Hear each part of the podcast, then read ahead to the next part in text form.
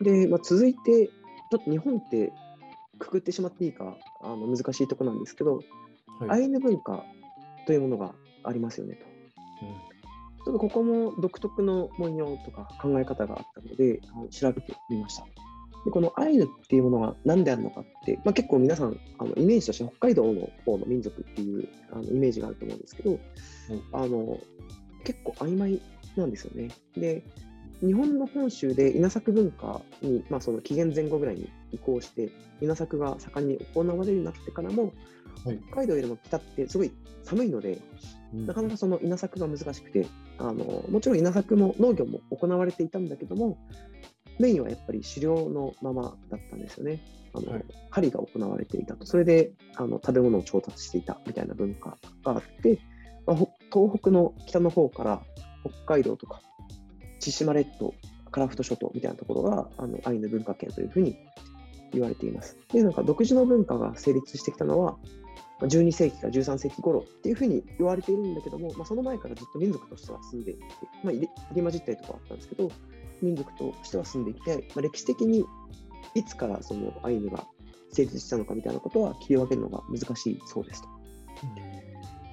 その12、3世紀ぐらいになんでそのアイヌ文化っていうのが顕在化してきたかっていうと、特徴となるようなアイテムとかモチーフが出てきたからなんですよね。なんか、地勢と呼ばれる木造の家、木の枝を組んだような、あの、わらぶきの家みたいなものの木造バージョンみたいな、地勢って呼ばれる木造の家があったりとか、イオマンテって呼ばれる、まあ、独特の儀式があって、これがその狩猟で捕らえたで殺してしまったヒグマの魂を神に送り出すっていう儀式をやっていて、それがイオマンテって呼ばれていたらしいんですが、そういう儀式があったりとか、でその儀式とか祭具祭典に使うようなまあ稲うとか、ついみたいな、えーまあ、独特のその木の、なんでしょうね、えーブーメランみたいな形をしたあのものとか、その穂、えー今、神社で神主さんがその振るうような穂にちょっと形が似たような稲うみたいなものとかが、祭具があったりとか、あとは漆を使った漆器であったりとか、あとその、アッル紙と呼ばれる、まあ、衣類とか、まあ、そういった独特の文化が今に残っていて、あの掘り出されていて、あのそれが現れてきたのは12、3世紀ぐらいなので、まあこの頃に結構独特の文化が営まれていたっていうふうに言われていました。で、なんかそんないろんな独特のオブジェクト、なんか物とかことがあった中で、その中にその大胆な幾何学柄がいろいろと登場していたと。で、例えば、渦巻き柄が一番多いらしいんですけど、アイヌ語でモレウって呼ばれる渦巻き柄、緩やかな曲線っていう意味を込めているんですけど、その渦巻き柄があったりとか、アイウシ、これもアイヌ語なんですけど、植物のトゲを意味するらしくて、そういう植物のトゲをモチーフにしたような幾何学柄であったりとか、そのモレウとアイウシを組み合わせた、無限のパターンが展開されていたと、いろんなところで使われていたというふうに、えー言われているとか、まあ、そういったものが残ってますと。それがどこで使われていたかっていうと、まあ、結構いろんなものに使われていて、木彫りのトレイであったりとか、杓子とか、タバコ入れとか、木造のその木彫りのアイテムとかにも使われていたし、まあ、服とか衣類とかにも使われていたそうですと。で、まあ、アイヌってその、先ほど話したように、まあ、稲作とか、えー農耕よりもやっぱり漁が主流だったので、やっぱ漁に出ますよと。でその時にその小刀を使うらしいんですけど、その左右にも文様があったりすると。で、現代にもその木彫りをする、まあアイヌの末裔というか、木彫り職人みたいな方がいて、いまだに掘掘り続けていらっしゃるんですけど、その人がその、まあ、テレビ番組でインタビューを受けていて、あの美術学校に行ったとかではなくて、まあ、結構自然から発想されたものを掘って、うん自然からインスパイアされたものを柄に落とし込んでるみたいなことを話されていましたと。で発祥や意図とかはあのよく分かっていないらしいです。でやっぱりその13世紀にアイヌの独自文化が起こったときに、そのまあ狩猟とか山の幸みたいなえー意味が込められていたんじゃないかなふというふうに予測されています。で、まあ、なんでしょうね、アイヌ文化の特徴として、自然をすべて神とみなしていた。まあ、先ほど、熊を、ヒグマを倒して、その獲物として捉えたときにも、送り出すみたいな儀式をしているって話をしたんですけど、やっぱ結構自然に対する畏敬の念が強かったと、敬っていたし、まあ、自然に生かされてるみたいな感覚も結構強かったみたいなところがあると。で、特徴として、発症意図はよく分かってないっていうふうに言われているんですけど、まあ、明確なものがあって、動物とか人形を掘ると、まあ、そこに魂が宿ってしまうので、まあ、悪さをするからダメと。あのまあ、自然に対して、自然に神が宿るっていうふうに言われていたので、まあ、それをその絵とか図案に残すと良くないよねっていうのはあって、なんで、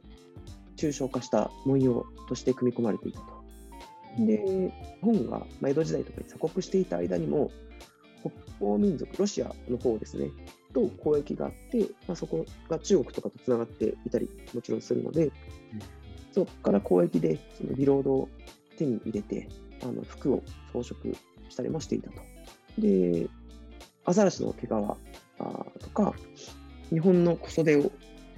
着ているような絵も残されていて、うんまあ、当時からアザラシの毛皮とか日本の小袖を着ていたんだなっていうのが、あのその絵から分かっていたりとか。うん、で和、和人って言われるんですが、まあ、その本州の方とも交易が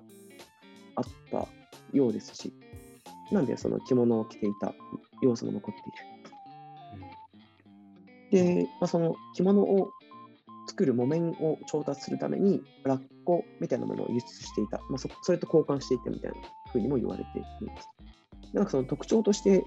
日本本土とも本州とも、えー、交易があるし、北方とも交易がある。北方は中国とかにもつながっているっていうので、あちこちから文化が入ってくるっていうのもあって、まあ、色彩感覚が独特であると。なんか本当に、なんでしょうね、いろんなところからいろんなモチーフとか色とかが入ってきて、で、まあ、やっぱ色ってあると使いたくなるじゃないですか。まあ、子供とかも小学生とかだといろんな色を組み合わせたりして、結局、ま、真っ黒に近い色になってしまったりするんですけど、色っていっぱいあったらやっぱ使いたくなりますよねっていうのがある中で、そのいろんな色を、なんでしょうね、組み合わせて、でも綺麗にバランスが取れるようにっていうのが結構発達して、その感覚が発達していて、ちょっと検索してみてほしいんですけど、すごい色鮮やかなんだけども、いろん。な色が使われているんだけども、はい、まあ、ちゃんとバランスが取れているみたいなところが面白いなと、ちょっと見ていて思いました。ミックスされた独自の感覚が養われてたみたいな感じなんですかね。そうですね。で、やっぱり祈り、自然に対する、自然、まあ、ひいては神というものに対する祈りっていうものに対して、かなり強い文化があっているので、で、まあ、その神様の中にも、いい神様と悪い神様がいると。うんまあ、いい神様が宿るように悪い神様を魔除けするっていう思想が、まあ、着物だと襟とか袖口、裾とか、その割と口の開いてるところ、えー、物が入ってくる可能性があるところに刺繍を施していたりとか、その背中のところですね、人がその見えない後ろの方を守るために背中に鳥の目のモチーフを施して睨みを利かせるってことをやったりとか、やっていたと。でモチーフとしては先ほど話したような植物のトゲの相牛とか、あとその鹿の角を表すようなキラウとか、そういううトゲトゲしたもので、ま、身を守るみたいな意味合いが込められていたようです。なんか、あれですよね、その全部意味があって装飾をされてるんだなって感じなんですね。そうですね。やっぱ装飾をしようと思うと、すごい手間でコストがかかることなので、うん、まあ、何かしらの成果が求められていたというか、いう背景はありますよね。ちなみになんかその着物は女性が縫う文化があったし、先ほどの木彫りが男性の仕事であってに対して着物は女性が縫うみたいな、よかり分担があったようです。なので、まあ、木彫りから衣類からその細部まで、いろんなところに柄が使われていたっていうのが、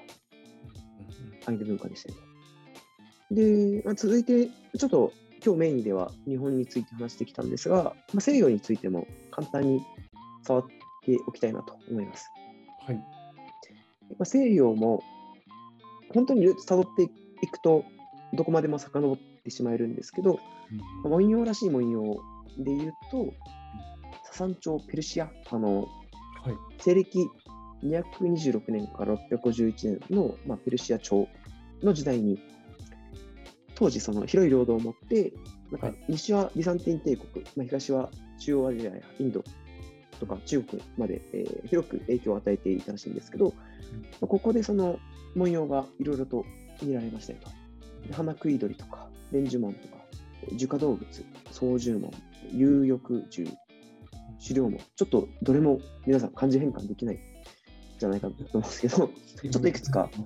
はい。紹介していくと、花食い鳥はあれですね、花に、えーフラワーの花に、まあ、食べる、食うに鳥って、花枝あの、花の枝を加える鳥が描かれたもの。で、なんかその、旧約聖書で、ノアの箱舟のまあ洪水伝説のくだりの中で、はい。鳩が、鳩がオリーブを加えて戻ってきたみたいな逸話があるんですけど、まあ、ここに由来するらしいです。とか、その樹下動物っていうのは、その木の下の動物と書いて樹下動物って言うんですが、はい。まあ、海中の聖なる木から、あの不死の創薬が、木から不死の製薬が作られた、聖なる薬が作られたっていう伝承が残っていて、はい。まあ、その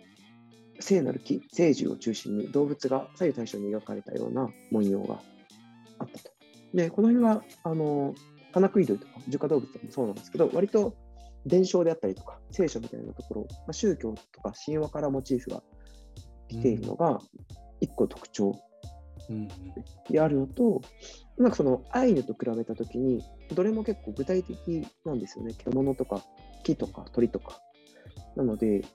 アイヌが抽象であったに対して、割と具体的なあの文様とかモチーフになっているのが特徴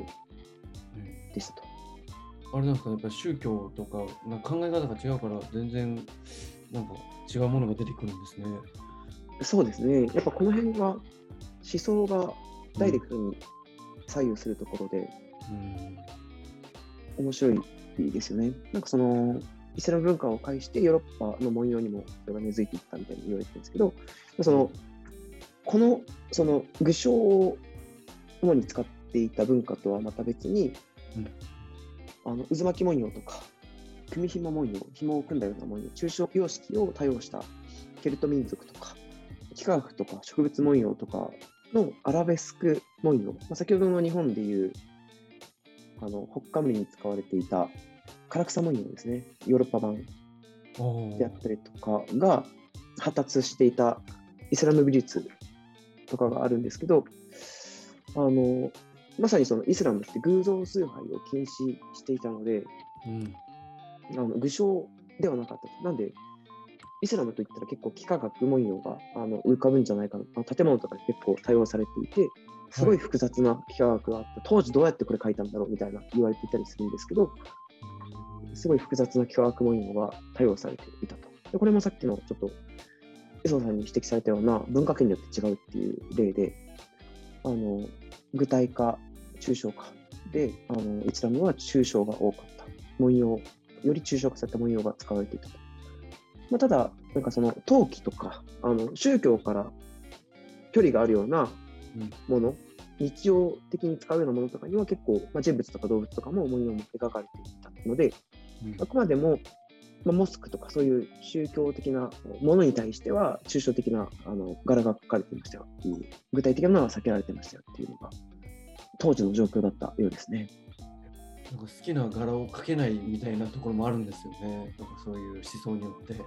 うんうん。そう好きな、何を好きとするかですけどね。まあでも当時の人たちがあの好んで抽象柄を描いたのは、うん。ず偶像崇拝が禁止されていたからだし、まあ、自分たちの考えている、信じているものに沿うものだったので、まあ、別にあの具象を描きてえって言ってはい。我慢していたわけじゃなくて、はい割と自然にそうしていたんだとは思いますけどね。ちなみになんかそのはい。当時のイスラムとか、まあ、今から見ると非科学的だみたいな言われたりもしますけど、割とそのえー豚を食べたらいけないとかも、当時その豚を起点にした病気が割と流行っていて、あのお腹壊したり死んじゃう人とかいっぱいいるので、まあ、豚食べないようにしようみたいなはい。教えが残ってきたみたいな言われていたので、割と当時合理的だったものが、そのコーラン、経典に残って、うん、受け継がれていったみたいな、あ割とそのちゃんとしたじゃないですけど、当時を賢く生きるための、えー秘訣として、その考え方が生まれたものだったのが、まあ、どんどん様式化していって、その信じること自体が先行してしまって様式化しすぎて、本来であればあの合理的であることが大事なのであの、どんどん変わっていってもよかったと思うんですけど、それは固定化されてしまって、あのそれを守らなくてもいい状況になってもそれが残ったみたいなのが、あの今その、なんでしょうね、宗教に対する非合理性みたいな視点を生んでると思うんですけど、もともとそうじゃなかったものなので、別に、まあ、今の宗教っていうものは柔軟に変わっていっていいと思いますし、いう中でその、まあ、当時は抽象的な柄が合理性を持っていたんだろうしというので、過去のものではなくて、割と今と連続したものとして捉えてもいいんじゃないかなと、個人的には思います。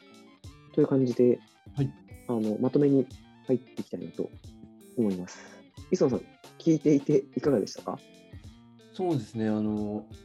えっと、柄って、例えば和柄で言うと、もう和柄っていう一つのくくりにしてしまって、なんかこう、今まで細部に、あこれはこういう模様だよなとか、なんかそういうところまで見てないなっていうのが自分の中で今思う印象だったので、うん、そうですね、そうやってこう、ルーツをこう掘り下げていくと、なんていうんだろう、無駄じゃない考え方から生まれてきたというか、なんか当時の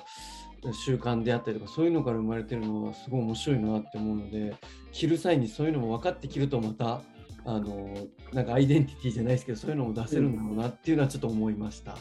でその辺は知っておきたいですよね、はい、さっきその日本の柄をいくつか紹介したように、うん、かつての価値観の中で生まれた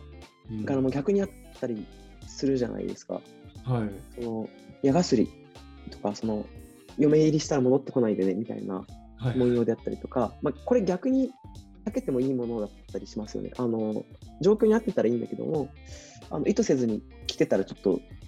若干残念感ありますよね。そうですね。なので、そのいい意味でも、悪い意味でも、あの自分でその柄を選ぶっていうのは、一個楽しみになるんじゃないかなと思います。で、磯野さんに言ってもらったように、まあ、今、柄っていうと割とかっこいいとか可愛いみたいなところから選ばれることが多くなってると思うんですよね。割と直感的なところから、うん、あの選択されるようになってる。まあ、皆さんもなんかカーテンとかも選ぶとき、あ、これ可愛いとか、そんな感覚なんじゃないかなと思うんですけど、もともとやっぱ祈りとか縁起みたいな意味が込められていて、まあ、抽象的なものにも具体的なものにもそれぞれ意味があったと。うん科学が発達していって、まあ、その自然現象がいろんなものが解明されてきたりとか、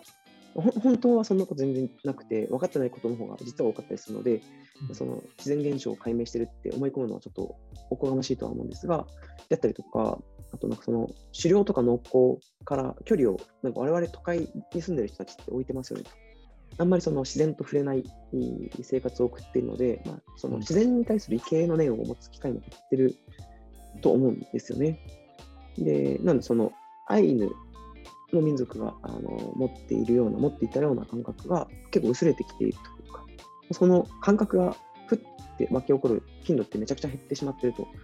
思うんですけど、まあ、とはいえなんか結構山に行ったりとか海に行ったりすると、わっていう感覚があるので、で他にもなんかその文様で言ってもそのボタニカル柄とか花柄とかまあ、千鳥講師みたいなものが未だに残っていたりするので、でそれをかつ可愛いとか綺麗だなって思ったりする心が残っているので、うん、まあ、なんかその感覚的な連続性はあるんだろうなっていうふうに思います。で、なんか本来の意図はあの意識されてないかもしれないけど、まあ、なんとなくその潜在意識レベルでは感じているんじゃないかなっていうふうにも思います。で、すごい個人的なあの思いなんですけど、まあ、僕がそのガラシャツのブランドを作ったみたいな背景もあったりするんですけど、世の中はそのパターンの集合だなっていうふうにはよく思うことがあって、はい、その身近なところで言うと音楽ってその繰り返しですね、まあ、同じコードの繰り返しでまとまって聞こえるみたいなものがあったりとか、あの1番と2番とサビを繰り返すみたいな連続性の中でコードとその楽曲全体通して連続の中で、えー、成立しているし、なんか我々が毎日朝を迎えて、まあ、いつもの道を歩いたり、まあ、いつものように歯磨きをしたりとか、なんか同じことを毎日毎日繰り返していると思うんですけど、それも連続の中にありますし、もっと俯瞰して、なんか人が生まれて赤ちゃんから親に育てられて大人になっていって、えー、まあ、する中で、最終的には置いて、まあ、次の世代にバトンを渡すみたいなところも含めて、いろんなことが連続していると、あのパターンとして繰り返されてきているし、これからも繰り返されるだろうと。まあ、そういうなんかパターンの中に生きてるっていうことを、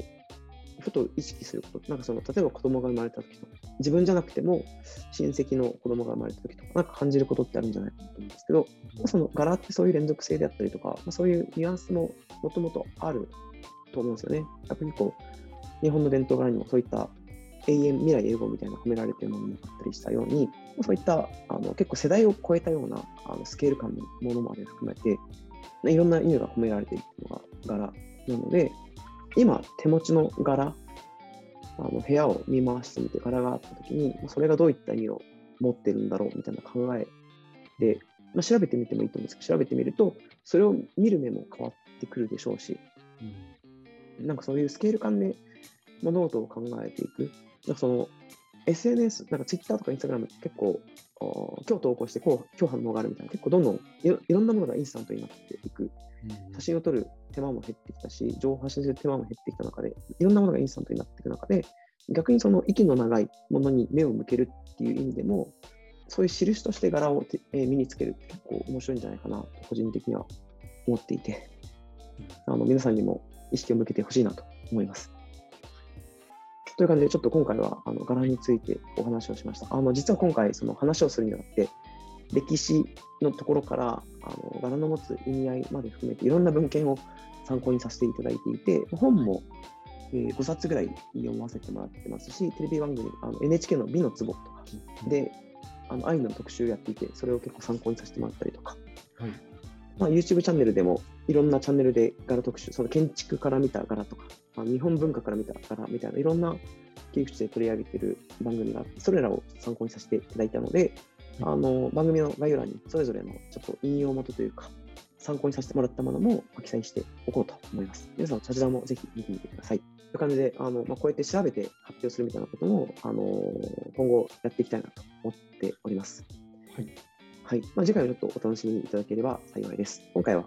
こちらでお開きとします。ありがとうございました。ありがとうございました。